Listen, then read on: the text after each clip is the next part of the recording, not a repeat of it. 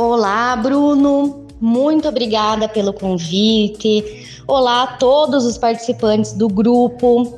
É uma alegria, uma satisfação poder estar aqui falando com vocês sobre Parkinson, possibilidades de tratamento não medicamentoso e tratamento de reabilitação com a terapia ocupacional.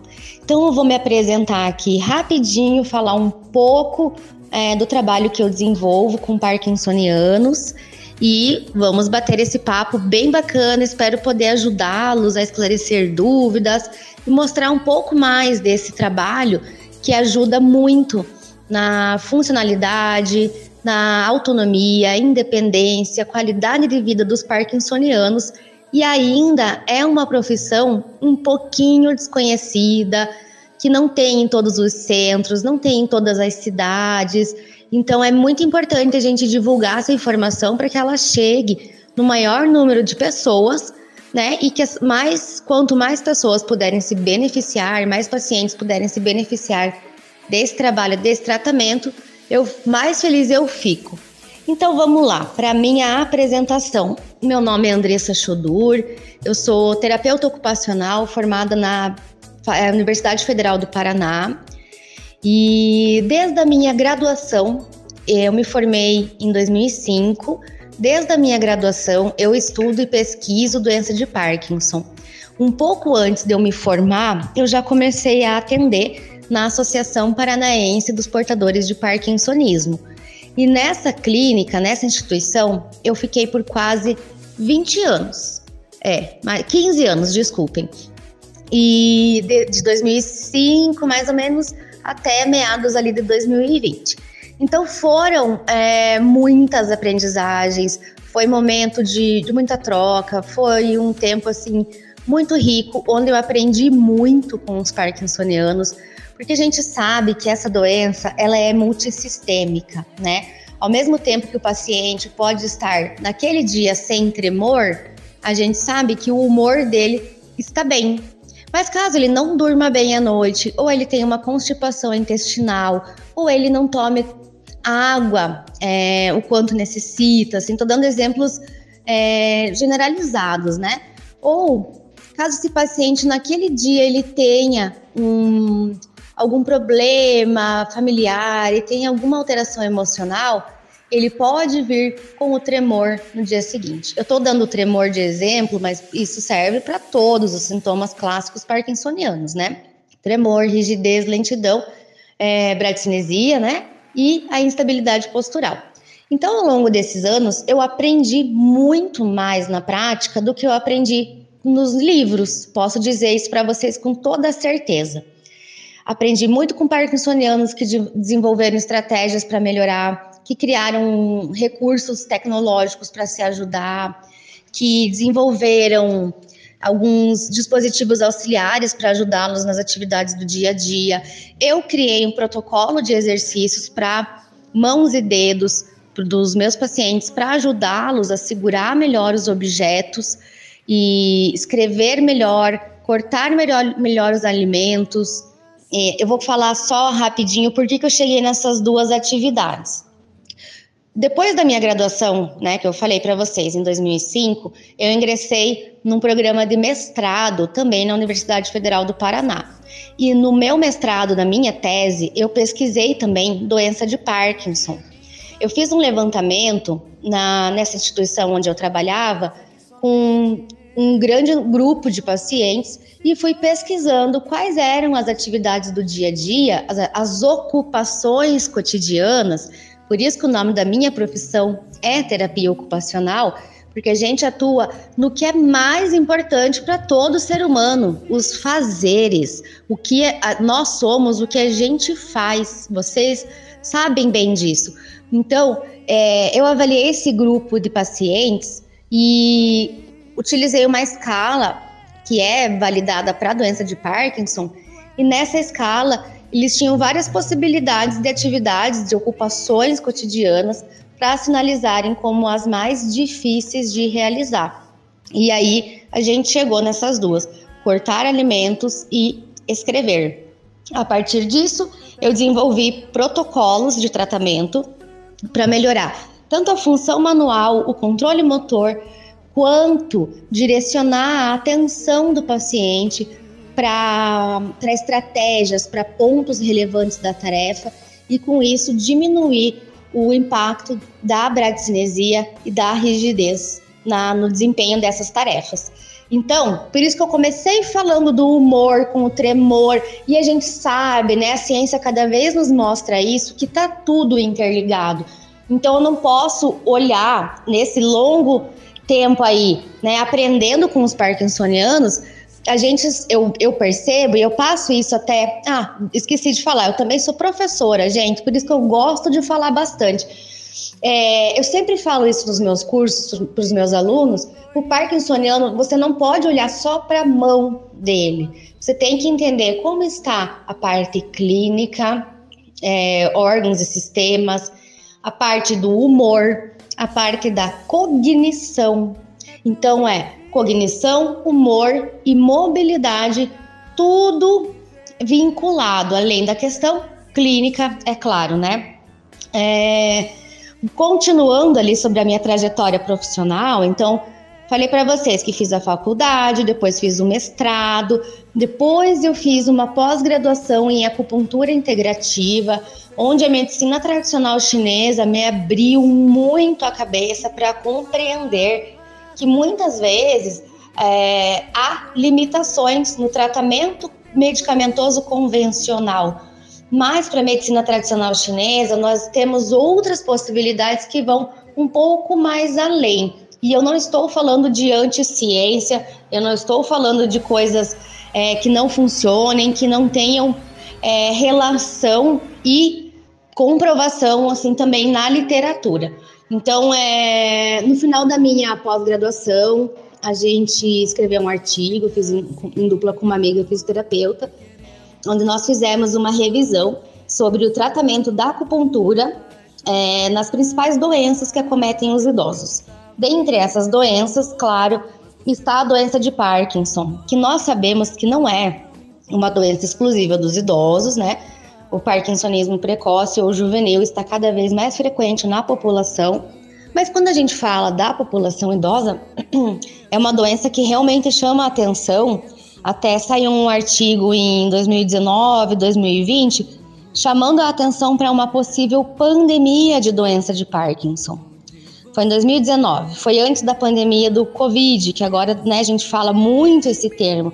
Mas esse artigo já, saí, já havia saído anteriormente, alertando para o aumento do número de casos. Então, nós profissionais da saúde temos que estar cada vez mais prontos para saber tratar o parkinsoniano na sua complexidade, de forma generalizada, olhando para os multisistemas que podem ser comprometidos pelo diagnóstico. E aí, voltando então um pouquinho, é, nos idosos, né, a doença de Parkinson atinge 1% da população mundial acima de 60 anos. E conforme a gente vai avançando a idade cronológica, esse número chega a, em, em idosos com 80 anos, o índice já chega a 5% da população mundial com doença de Parkinson. Então, é, uma, é um diagnóstico muito prevalente que muito recorrente e nós precisamos estar alertas para isso e pensar em possibilidade, possibilidades de tratamento para além da, do tratamento medicamentoso, porque nós sabemos, infelizmente, que só o remédio não dá conta de todas as queixas, né? Sinais e sintomas que o parkinsoniano enfrenta.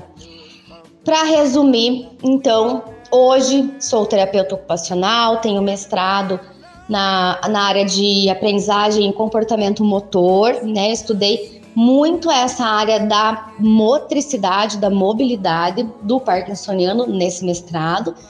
Sou pós-graduada em acupuntura integrativa, onde eu tento combinar aí a medicina tradicional chinesa, que tem um olhar integral sobre o, o paciente, por isso que a gente chama né, de integrativa, né? a gente atende o paciente sempre de maneira global, integrada, é, sem dividir queixas, né, de mobilidade, da cognição, do humor, por exemplo.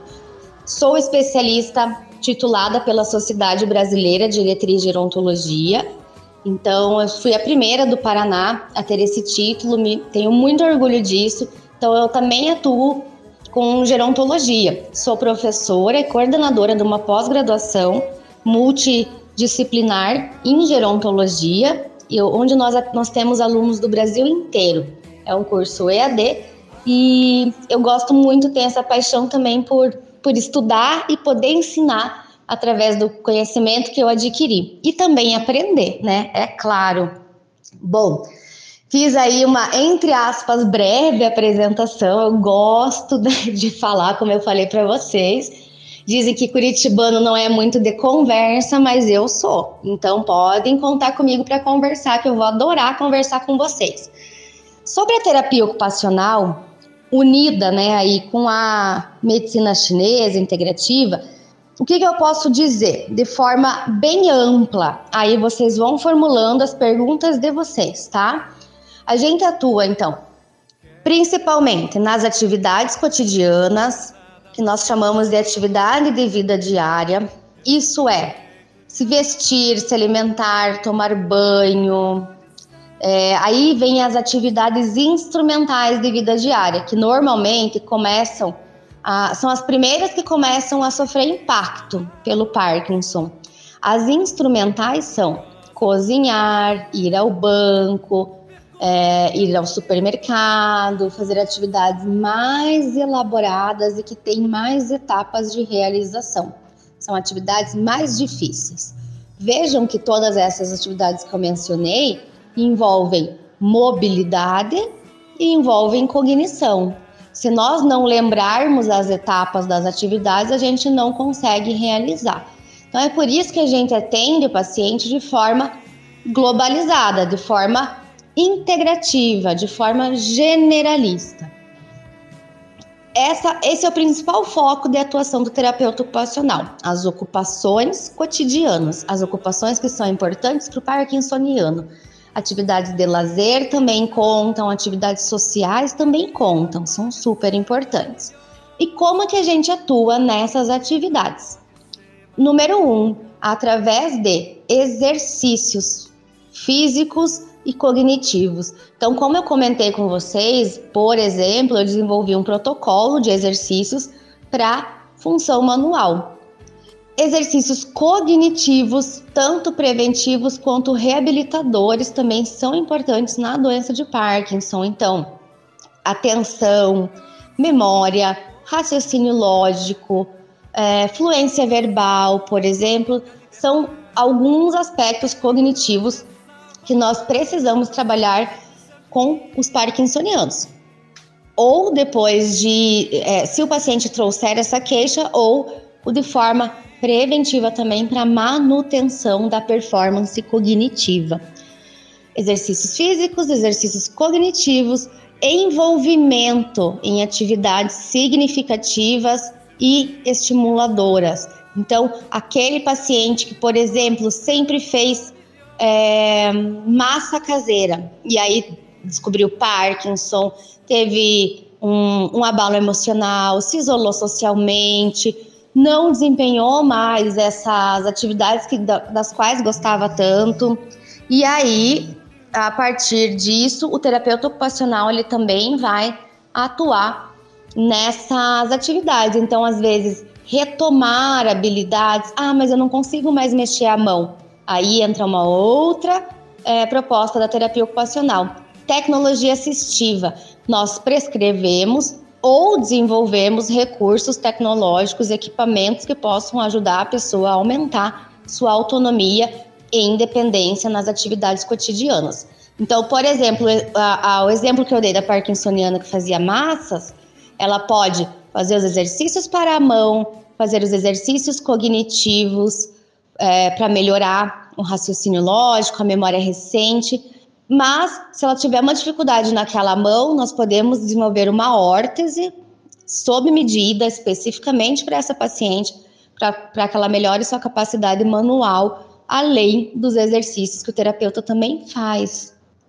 Retomando essas atividades que são importantes para essa paciente, ela pode fazer uma, um domingo de massas e receber os familiares em casa que vão elogiar a comida dela, que vão conversar com ela e que vão melhorar o humor e a autoestima dessa paciente. Então, eu tentei falar de forma mais didática aqui, porque eu sempre falo, se a gente for olhar com positividade, com otimismo para tudo isso, o bom é que tem muita coisa para ser feita, tem muitas possibilidades de atuação, tem muitos focos de atendimento, e a terapia ocupacional tem muito recurso para ajudar. Então, tanto no treinamento motor, cognitivo, com órteses e com tecnologia assistiva. Agora eu deixo aberto, né, para vocês direcionarem suas perguntas e eu vou respondendo conforme as demandas surgirem. Perguntem coisas pessoais, né, da vida de cada um, as dificuldades que vocês têm sentido ou alguma publicação que vocês possam ter visto em algum lugar e tenha chamado a atenção. Então fiquem bem à vontade para perguntar o que vocês precisarem.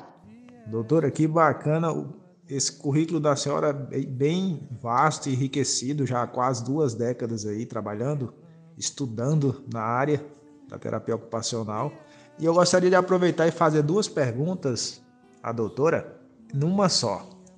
Como a terapia ocupacional chegou até a Andressa e como a Andressa chegou à terapia ocupacional? Como é que foi isso aí, doutora? E a segunda pergunta, aproveitando um pouco do início da fala, da sua fala, que você fala em que a terapia ocupacional é pouco conhecida. E de fato, assim, eu reconheço também que antes do diagnóstico de Parkinson, antes de me inteirar mais um pouco sobre os assuntos, eu não tinha conhecimento da terapia ocupacional como uma área de uma formação acadêmica. Então, você acha que se deve, doutora, essa essa deficiência, essa carência, ou por que que há essa dificuldade? Aproveitando o início da sua fala. Eu gostaria de agradecer imensamente a tudo que eu ouvi da doutora Andressa Sodu, e já tinha ouvido no, no congresso também, no simpósio que ela fez, e uma live que ela fez também no, no Instagram, e achei muito interessante.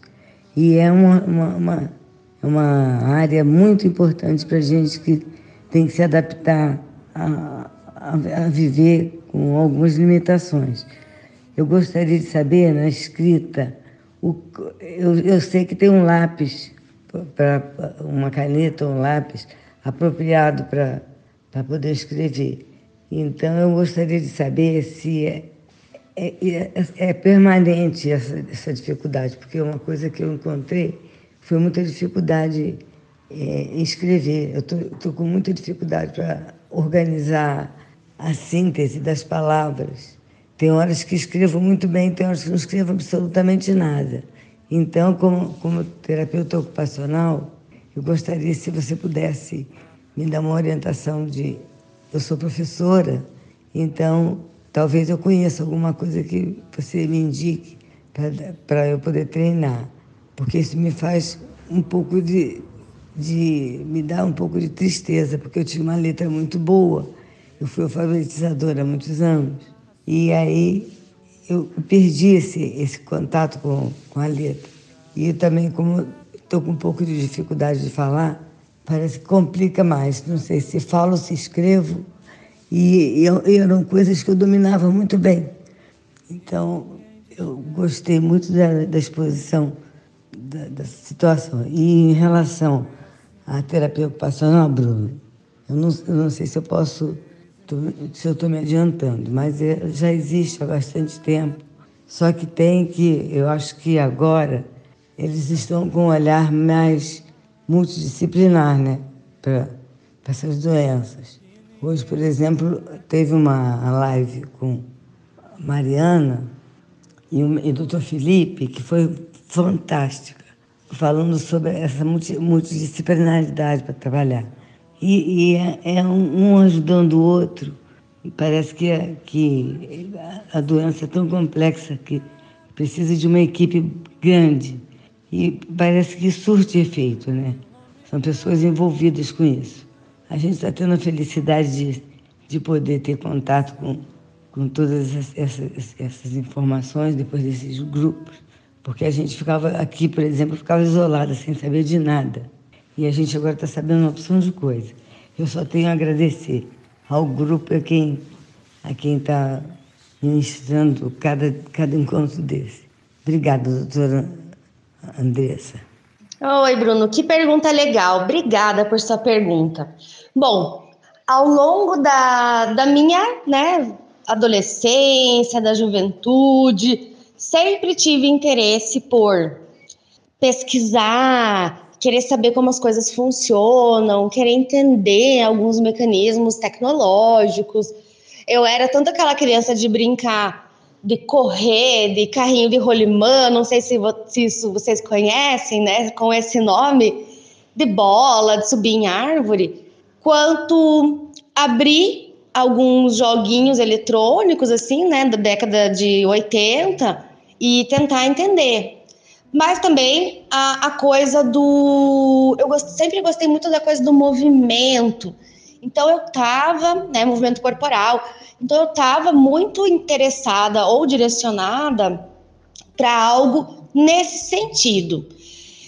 Por outro lado, eu sempre gostei muito de ajudar. Ajudar bichinhos, ajudar pessoas.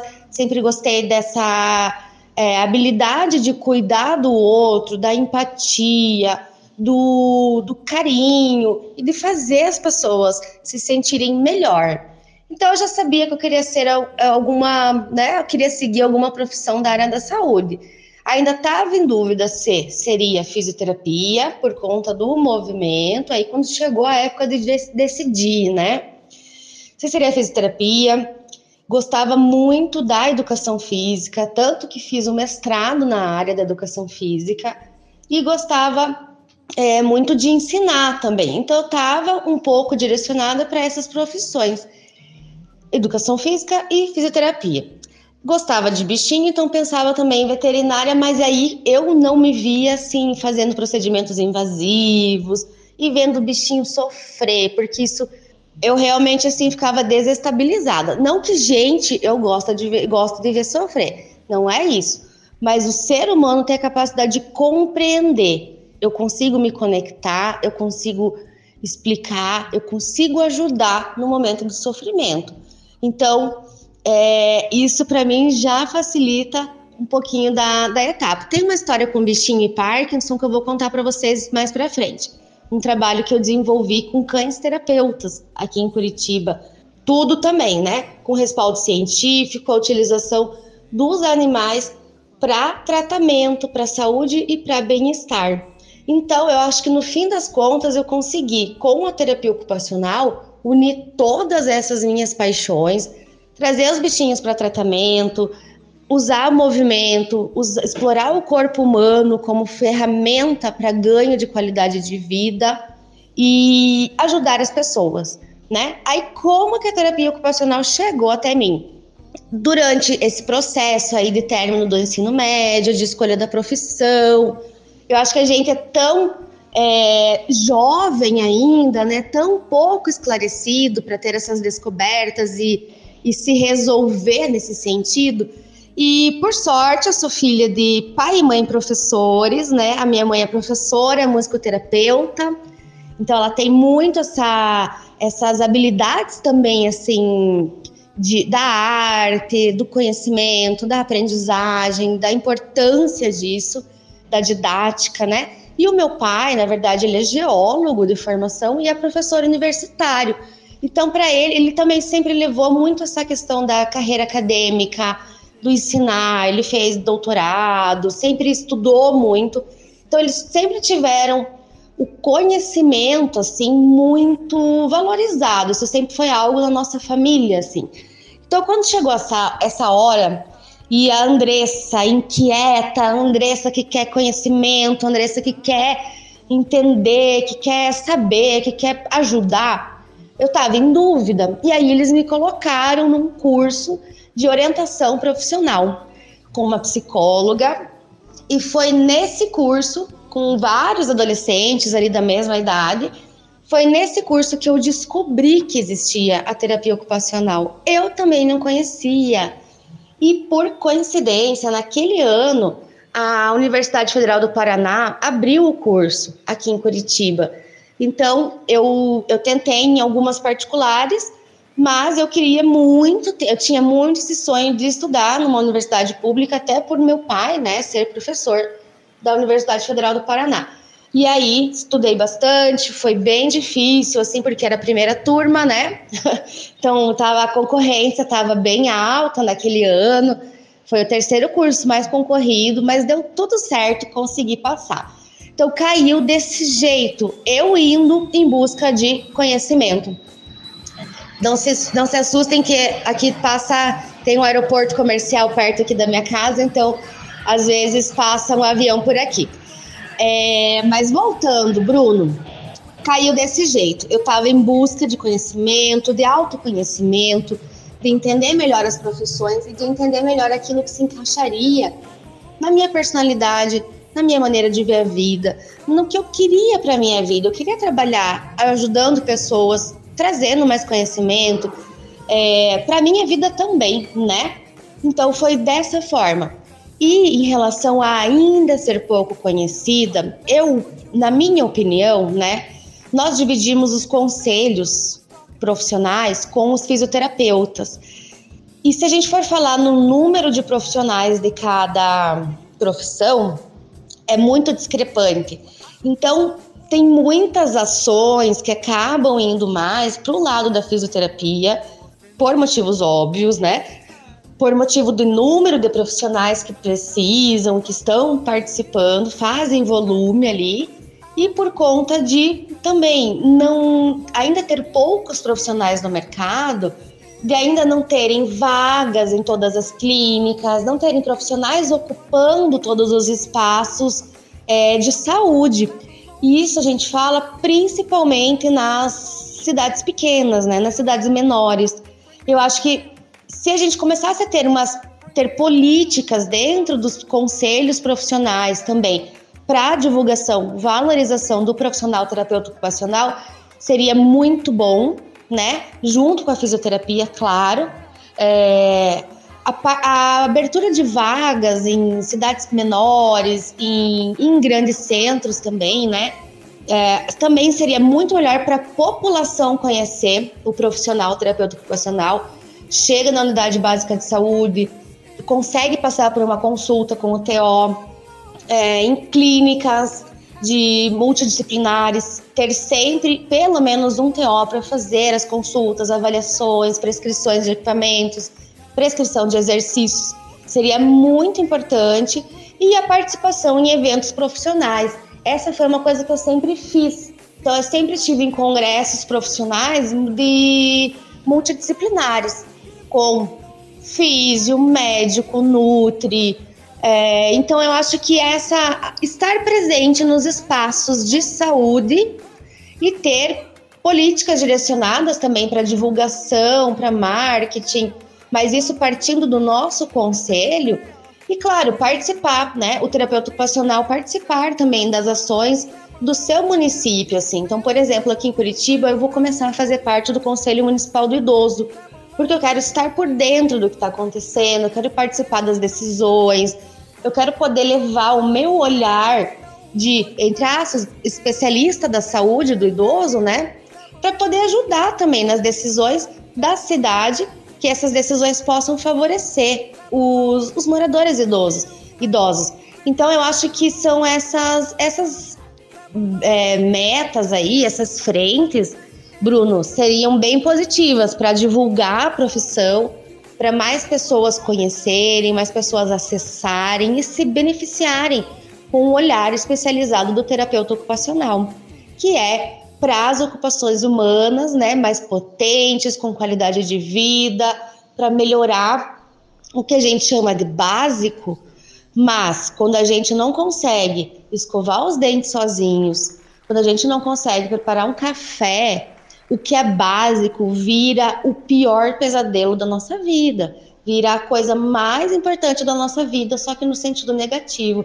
Então a gente atua na a terapia ocupacional levando o que é básico para a vida de todo mundo, para que todo mundo possa realizar o que é básico e, né, tendo essa base sendo realizando esses básicos aí, a gente tem base para ter uma qualidade de vida melhor e ter mais satisfação com a vida. Novamente vou fazer uma pergunta. É, há possibilidade de, de alguns jogos na terapia ocupacional que, que a gente possa ter acesso para poder é, organizar a parte cognitiva melhor, porque eu sei que tem quebra-cabeça, tem caça-palavras, tem algumas coisas, mas eu, eu acho que deve, deve ter alguma coisa mais moderna agora, né? Eu, aí eu queria uma sugestão, se tem alguma coisa para esse domínio da escrita e da fala, porque é uma coisa que mais me dificulta isso. Oi, Celina, ótima pergunta. Os jogos, com certeza, são potentes ferramentas para a gente estimular a cognição. Esse, essa semana, recentemente, eu participei de um evento, inclusive, uma mesa redonda, onde eu falei né, sobre a, o uso dos jogos como tratamento na terapia ocupacional e como estimuladores. São coisas diferentes, eu só queria fazer essa, essa introdução. Quando a gente utiliza jogo, jogo eletrônico, é, exercícios mais lúdicos como tratamento, esses devem ser prescritos por um profissional, né, capacitado, por um terapeuta ocupacional, e devem ser acompanhados e avaliados pelo profissional. Ou seja, né, você teria que passar daí por uma avaliação, né, onde o terapeuta ocupacional verificasse qual é a sua necessidade, se a linguagem, como você falou, né, linguagem, é, flexibilidade cognitiva, atenção, concentração, memória recente, é, raciocínio lógico. A gente tem muitas, muitas habilidades cognitivas que funcionam, né? Que a gente utiliza simultaneamente para dar conta das nossas atividades. Então, se a, você percebe que a sua necessidade é, cognitiva ela está limitando tua atuação na vida diária, seria importante que você fizesse primeiro pelo menos uma avaliação cognitiva com um terapeuta ocupacional e ele te prescrevesse e indicasse o jogo mais adequado para você. O quebra-cabeça, a caça-palavras que você mencionou, eles também, claro, vão sempre trabalhar, né? A, a atenção, a flexibilidade cognitiva, como eu falei, a concentração, a memória recente, a linguagem, influência verbal. Mas estimular é diferente de reabilitar, né? a gente pode utilizar alguns jogos, você mesma pode baixar alguns jogos aí no teu celular. É, tem o Lumosity, você pode pesquisar. O Cognifit é outro jogo. Esses dois foram desenvolvidos por terapeutas ocupacionais, então são jogos científicos que a gente chama. Mas todos os jogos, inclusive os lúdicos, eles vão ter é, benefícios também cognitivos. Porém, uma coisa é a gente fazer por conta, né? E a outra é ter o acompanhamento e a prescrição do profissional para aquilo que a gente realmente precisa. Normalmente, quando a gente faz por conta, a gente faz o que é mais gostoso, mais prazeroso. E não necessariamente a gente vai estar trabalhando, vai estar, né?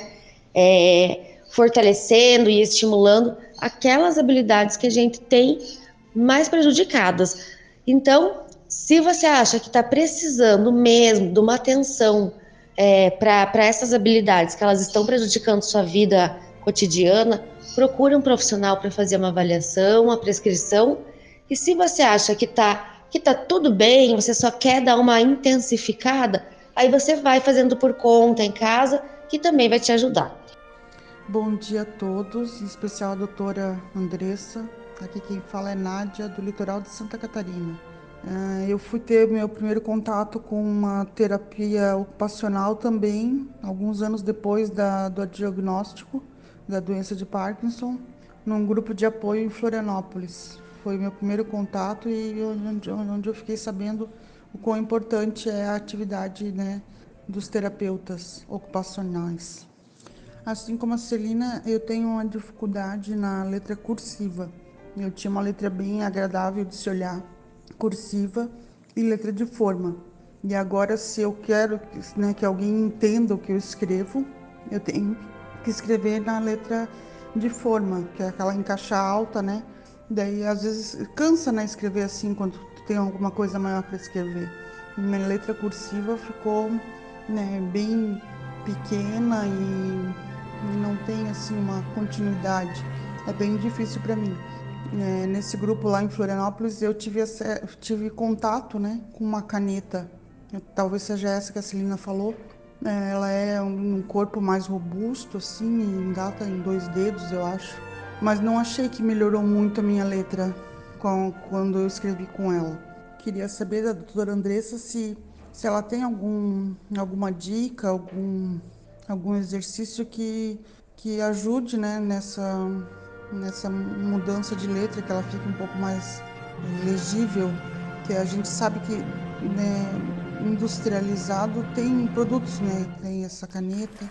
A, a fábrica da Tramontina, eu sei que está fazendo um estudo para fazer um, um, uns talheres, um, uma linha de talheres é, especialmente para partisonianos. Eu até fiz parte de uma pesquisa, acho que foi no início do ano, eles fizeram uma pesquisa, pessoal de Porto Alegre.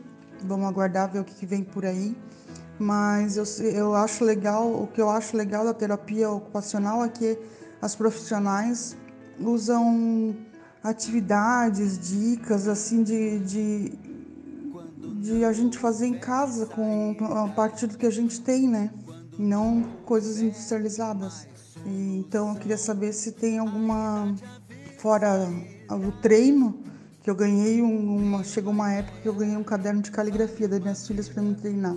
Mas se tem algum jeito mais fácil, né? Algum fácil não, mas alguma coisa diferente do que ficar treinando para me ajudar na, na, na nossa escrita. Oi, Nádia. Pois é, essa caneta é uma caneta ergonômica, né? Onde encaixam os dedos e aí o paciente acaba escrevendo um pouco mais com o punho. Porém, se você tiver rigidez e uma rigidez prevalente ali, presente no teu punho, você vai ter dificuldade mesmo assim. Como que a gente percebe se tem a rigidez no punho? Um exercício que eu gosto muito de fazer é apoiem os cotovelos, entrelacem os dedos e tentem fazer um movimento de círculo com as mãos. Quando o parkinsoniano tem a rigidez de punho presente, esse movimento não sai é, adequadamente, no, combinando todos os planos de movimento. Quando a rigidez está presente, o paciente só consegue fazer ou a flexão, né, ou o desvio do punho no sentido radial e ulnar. É, então, assim, a gente enfrenta no Parkinson, né, alguns os sintomas que principalmente comprometem a escrita é a bradicinesia, é a rigidez e o tremor. E aí são escritas diferentes, né? Como eu falei para vocês lá na minha tese, eu estudei a escrita dos parkinsonianos. E eu levei algumas, algumas escritas, algumas letras para os grafotécnicos da Polícia Civil analisarem antes e depois do tratamento. E os pacientes que receberam tratamento, né, muito é, com sequência, com é, repetição de exercícios, exercícios específicos e desenvolvidos para as necessidades de movimento de cada um, esses pacientes conseguiram melhorar o padrão da letra. E isso foi verificado por especialistas, né, grafotécnicos. Tanto pacientes com letra é, com micrografia, né, que é aquele que começa escrevendo maior e vai diminuindo por conta de rigidez e bradicinesia, quanto os pacientes trêmulos, que aí tem uma letra que ela, ela é mais visualmente, né? A gente já, já percebe a característica do tremor na própria letra, na alteração da amplitude, é, em movimentos que são controlados. Então, o, os exercícios cinesioterapêuticos direcionados para movimentos que de mão e de punho que são movimentos recrutados para a escrita, esses exercícios somados a exercícios grafomotores, né? Grafomotores desenvolvidos pela terapia ocupacional para é, treinar movimentos finos, movimentos mais é, de detalhes, assim.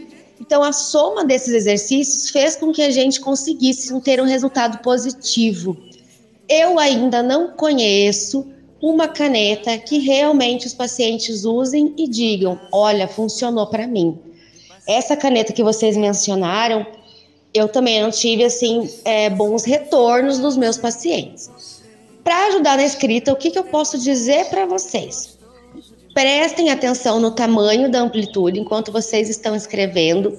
Se concentrem nas linhas de cima e de baixo, em vez de só prestar atenção na tua letra, porque se você se concentrar muito na sua letra, você pode ficar tenso e é, tensão emocional faz com que os sintomas parkinsonianos se agravem, né? Vocês sabem bem disso.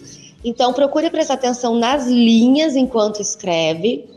Utilize canetas que deslizam bem em todos os planos e sentidos. Então, canetas é, mais moles e que corram melhor. Procurem treinar com canetinha, com esferográfica. É, procurem treinar com canetas de quadro branco num papel com uma pastinha transparente por cima, porque se você errar, você pode voltar, apagar, corrigir. Mas isso é um treino, né? E para fazer a escrita, utilizar canetas que deslizem melhor, que não prendam no papel e que corram em todos os sentidos e em todos os ângulos. Porque se você precisar fazer um ângulo diferente com o teu punho ou com a tua mão, a caneta não vai prender. Então acho que essa seria a minha dica para vocês melhorarem a escrita. Mas aí eu volto a dizer, se for algo que está impactando na tua qualidade de vida, procura um profissional e faz um treinamento, né, com tratamento, porque aí realmente você vai ter resultados mais é, sustentados, né, que vão conseguir garantir, o, o trabalho com o profissional vai conseguir garantir resultados aí melhores para sua vida. Muito obrigada pelo esclarecimento, doutora Andressa.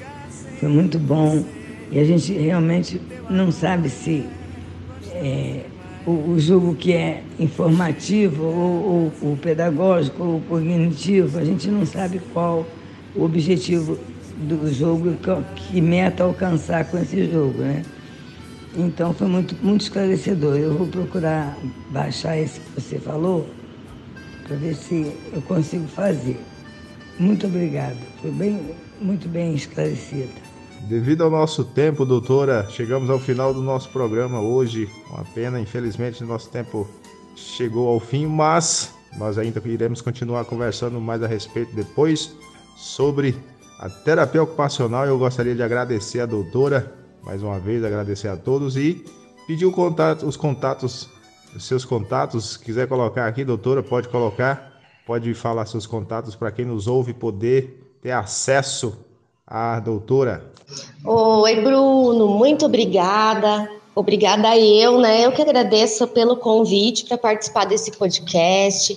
Parabéns pelas iniciativas que vocês desenvolvem que ajudam tanta gente, que ajudam a compartilhar informação, que ajudam a levar conhecimento para quem precisa. Conhecimento este que ajuda a manter as vidas com mais qualidade, com mais funcionalidade, com mais significado e realização. Então, é, fico sempre à disposição para contribuir com vocês, parkinsonianos, no que eu puder, com os familiares, com profissionais que trabalhem com Parkinson. E vou passar aqui então os meus contatos. O meu site é www.andressachodur.com.br. O meu Instagram é @draandressachodur e o meu WhatsApp, caso alguém queira, é 41 99613 9110. Então contem comigo para o que precisarem. Sempre tem muita coisa para gente conversar sobre tem muitas possibilidades de tratamento, de intervenção, exercícios, tecnologias. Então a, a, a ideia é olhar sempre com esse olhar, né, o otimista e, e de que tem, temos muito trabalho a fazer. Isso é bom. Contem comigo, um abraço fraterno, tudo de bom para todo mundo. Obrigada pela oportunidade. Então, com isso, pessoal, nós finalizamos o nosso encontro hoje aqui. Foi um encontro muito prazeroso e produtivo. Então, fiquem com Deus. Até a próxima. E fomos. Fui!